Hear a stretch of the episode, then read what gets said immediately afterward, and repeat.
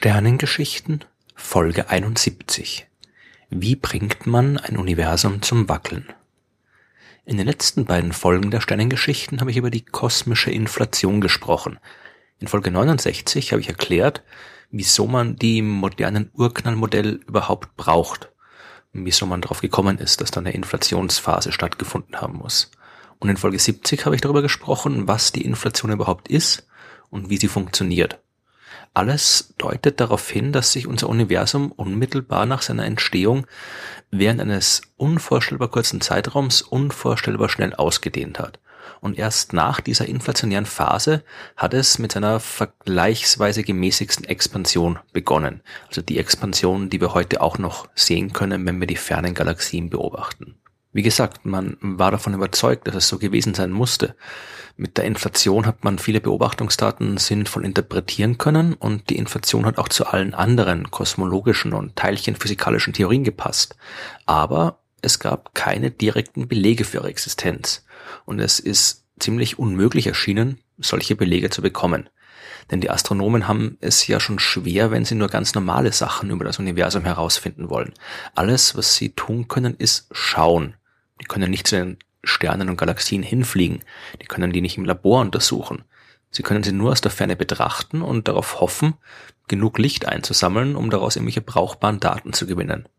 In der Hinsicht sind die Astronomen enorm kreativ, aber irgendwann ist halt Schluss. Denn das Licht, zumindest in der Astronomie verwertbaren Form, gab es erst knapp 400.000 Jahre nach dem Urknall. Das ist die kosmologische Hintergrundstrahlung, von der in den früheren Folgen schon oft die Rede war.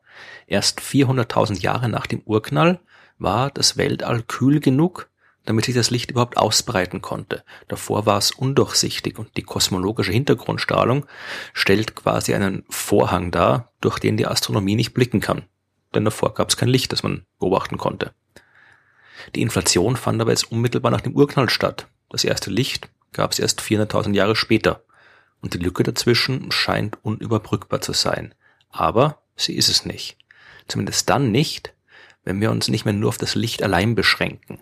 Wir können zwar nicht sehen, was unmittelbar nach dem Urknall passiert ist, aber die Dinge, die damals passiert sind, die haben Auswirkungen, die wir durchaus betrachten können. Und der Schlüssel dazu, das sind die Gravitationswellen. Die Existenz von Gravitationswellen, die hat Albert Einstein schon vor fast 100 Jahren vorhergesagt. Einstein hat erklärt, dass Gravitation keine Kraft ist, die unmittelbar und ohne Zeitverlust vermittelt wird, so wie sie das Isaac Newtons damals noch gedacht hat.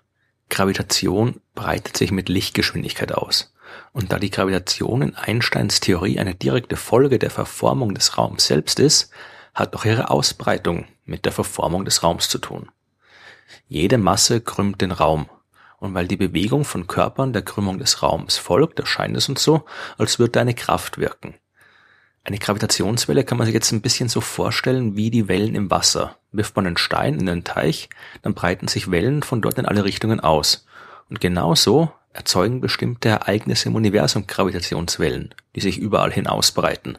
Wenn zum Beispiel zwei schwarze Löcher kollidieren oder ein großer Stern explodiert, dann sind das so gewaltige Ereignisse, dass der Raum selbst quasi zu wackeln anfängt. Theoretisch sollte man sowas messen können. Und das wird auch versucht. Es gibt verschiedene Experimente, die derzeit im Gange sind, bei denen nach den rhythmischen Stauchungen und Dehnungen des Raums selbst gesucht wird. Da der Effekt aber ziemlich klein ist, ist ein direkter Nachweis bis jetzt noch nicht gelungen. Indirekt dagegen hat man die Effekte von Gravitationswellen schon beobachtet und 1993 ist dafür sogar der Nobelpreis für Physik verliehen worden. Der zweite Schlüssel zur Beobachtung der kosmischen Inflation ist die Hintergrundstrahlung selbst.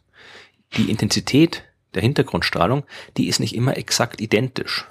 Die Ausbreitung der Strahlung wurde ja von der Materie, die damals im Universum vorhanden war, beeinflusst.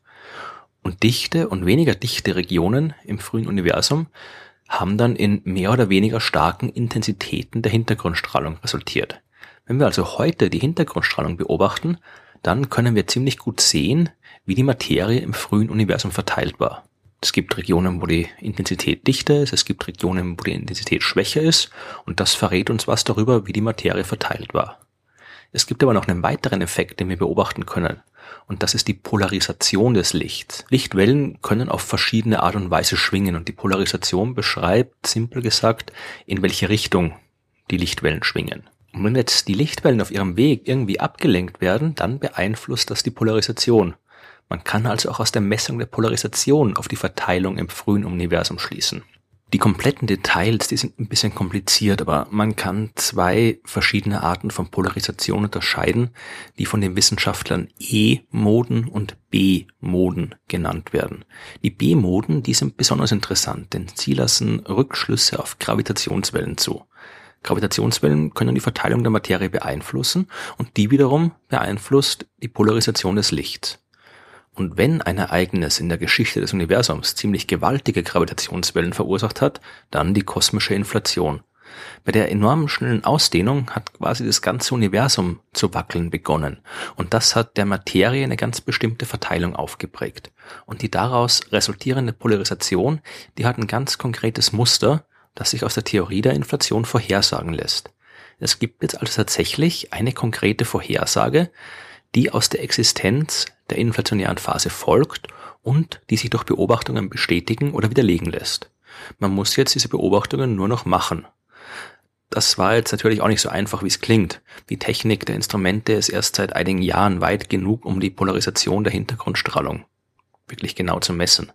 Aber 2014 ist es tatsächlich gelungen, diese sogenannte primordialen B-Moden auch wirklich zu beobachten. Also genau das spezielle Polarisationsmuster, das durch die Gravitationswellen während der inflationären Phase erzeugt worden ist. Es war also gelungen, bis zum Urknall selbst zurückzublicken. Nicht nur mit dem Licht allein, sondern auch mit der Gravitation. Die Beobachtung der primordialen B-Moden war nicht nur die erste echte Bestätigung, dass die Inflation real ist, die war auch der erste Schritt hin zu einer völlig neuen Art der Astronomie. Eine Astronomie, die nicht mehr nur auf Licht beruht, sondern auch auf der Beobachtung von Gravitationswellen.